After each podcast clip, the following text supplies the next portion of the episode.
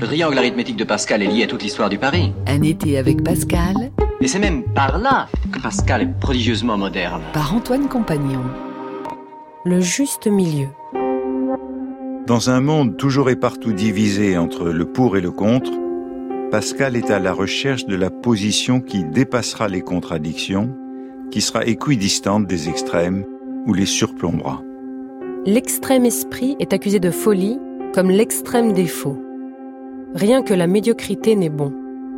C'est la pluralité qui a établi cela, et qui mord quiconque s'en échappe par quelque bout que ce soit. Je ne m'y obstinerai pas.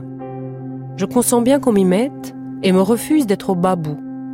Non pas parce qu'il est bas, mais parce qu'il est bout. Car je refuserai de même qu'on me mit au haut. C'est sortir de l'humanité que de sortir du milieu. La médiocrité n'a pas ici de sens dépréciatif.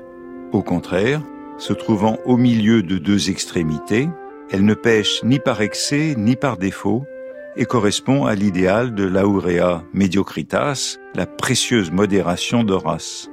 Philosophie du juste milieu, elle recommande la tempérance.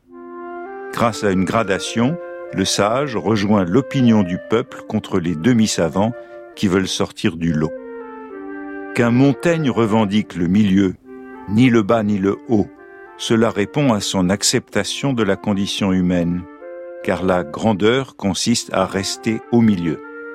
Mais de la part de Pascal, cette attitude surprend. Qu'est-ce que le milieu? À l'équilibre entre les extrêmes, entre les deux infinis. La place du milieu n'aurait donc pour lui rien de confortable il n'y a que trois sortes de personnes. Les uns qui servent Dieu l'ayant trouvé, les autres qui s'emploient à le chercher ne l'ayant pas trouvé, les autres qui vivent sans le chercher ni l'avoir trouvé.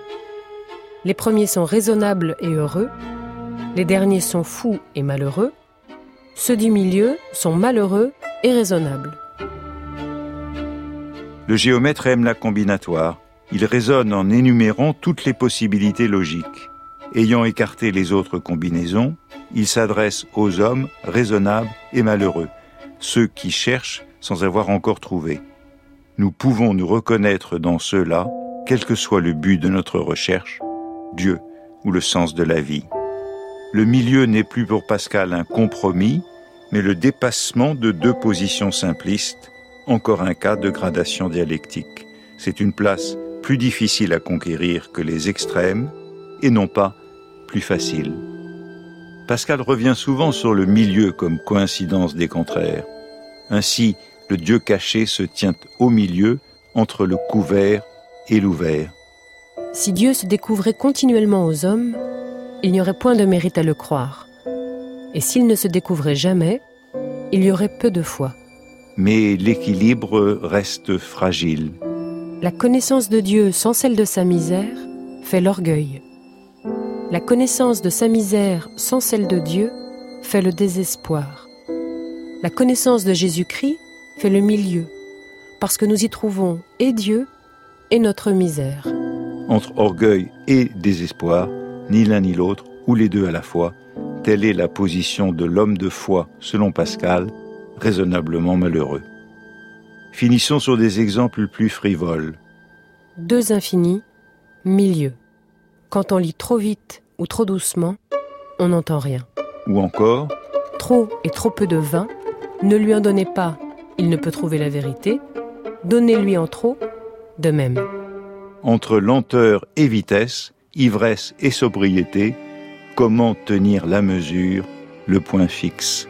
C'est aussi difficile dans la lecture que dans toute recherche, celle de Dieu comme celle de la vérité, du sens de la vie. Un été avec Pascal par Antoine Compagnon, réalisation Anne Venfeld et les textes sont lus par la comédienne Marie-Sophie Ferdam.